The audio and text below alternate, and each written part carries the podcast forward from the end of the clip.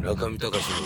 FM 芸術道場今宇野さんは頭をかきむしって頭の頂点があいやのつまりボサボサっとなってます今いやま あないやないやないや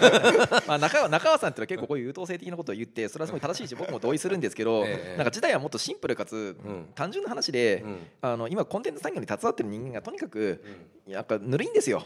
あのちゃんと仕事してないんですよ、っていうことだと思うんですよねで僕はやっぱりあのあのやっぱり関西でやっぱりサラリーマンとかやっていて僕は結構スローライフしようとか思ってたわけですよ、なんか桂桂川のほとりに建て売り住宅住宅とか買っちゃって、なんかサイクリングとキャッチボールを趣味に生きようとか僕は思ってたわけですよでしかし、うんあまりにもうん東京のうんカルチャー誌業界とかがぬるいために、うんこいつらを、うんそせうなんもでうすよこいつらを殲滅しにやってこなきゃいけないと思って。で僕はもう明確に、うんだから当時付き合いのあった、うん僕に中川さんを紹介した編集者とかに、んあいつとあいつとあいつを使わないで代わりに僕を使ってください同じ原稿料で絶対いい仕事しますって言って僕は自分を離婚なんですよ、おーすごい男ですねいやもうだってもう、うんなんかこう中川さん困りませんでした紹介者としていやーもうちょっとやっぱり第一印象は、うんえすごいなんかここまうでん自分を PR できる力を持っていやいやいやもうあの書き手とに初めて会った感じだっ たいやでも 最で初から PR してたの宇野さんはしてましたねしてそうそうもうだって結構ねうん僕最初びっくりしましてもうね、うんいや僕はもう絶対有名になりたいんですよっていう感じでおーまあいや実まあそう僕そんなこと言 ってないです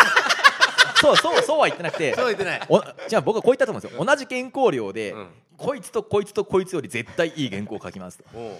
いうふうに僕は言ったと思いますでだから三三人分の原稿料をよこせってこといやそんなこ とないです一人組は人あのいいんですけど、えいやもう実際もうそういうことしか多分もうありえないと思うんですよね。あだからすごく例えば僕とかってミニコミとかすごい作ってますけど、うん例えば90年代のやっぱ中音線沿線系のミニコミブームの地とか全然受け継いでないんですよ。うんそれはもうデザインとか見てもすぐ分かると思うんですよね。うんでだからそういったことがやっぱりやっぱり昔のサブカル好きの人は結構我慢ならないのかもしれないうん我慢ならないのかもしれませんけどこれが現実ですうんという感じでならあなた方がうんプラネッツと同じ規模のミニコミとか作ってカルチャーシーンに介入してください、おーと僕は思うわけですなよるほどどうぞおやりになってくださいというふううにん僕はもうすごく思うんですよねでだからん今僕のことが目障りで仕方のないア人ップたちにしにてるこれあアッのプにしといてアップにあのすごくすごく言いたいのは、うん僕を生んだのはあなたたちですよってことなんですよなるほどはっきり言ってしまうとなるほど僕あなたたちの書いた本とか読んで育ってきたし、うんだからこそ今それを反面教師にこういう戦略を取ってるんだと 反面教師に反面教師に。怖いですええでもそれは反面教師といえども、うんある意味警鐘なんだと確かにいうことですよね。うねんえ、うんやっぱりこの事態を招いたのはあなたたちですっていうことがやっぱり僕はすごく言いたいと思うんです。でも逆に僕はすごく思うのが、なんかこのもっとなんかこう僕でやれるんだからみんなやれますよってことなんですよ。例えば僕なんて田舎のサブカル好きのただのサラリーマンだったわけですよ。うんそういった人間がなんか別になんかあの、ねただのサラリーマンじゃないよ ね、ええいやこいつとこいつとこいつと同じ原稿料でやそいれい仕事しますよっいてやただだっのてサラリそれーマン言わはそないれはよ村上さん、はいそれは違います僕違うは僕は 違うそれは事実を端的に事実を記述しただけであ失礼失す礼しました事実を述べただけなサのラでリーマンとしてもねいやで事実ですかだらってサラリーマンだって、うんだって普通に俺こんだけ仕事してんだからもうちょっと給料上げてくださいとか言うじゃないですか確かにあの交渉の場とかで交渉もええいやだからそれも全くそうで、ん例えばなんか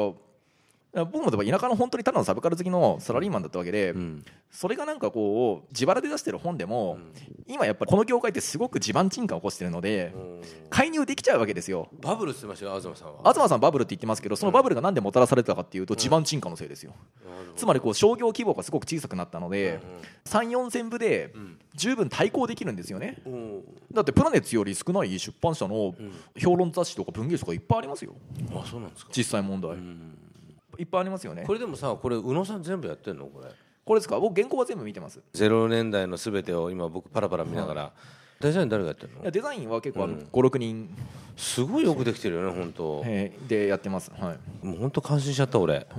と言っても所詮、うん、やっぱやっぱり僕みたいな僕のポケットマネーで趣基本的にはやっぱり趣味というか、あの仕事とはちょっと外れたところでやってるものなんですよでこうい本うキノコのイラストとか誰が描くんですか これ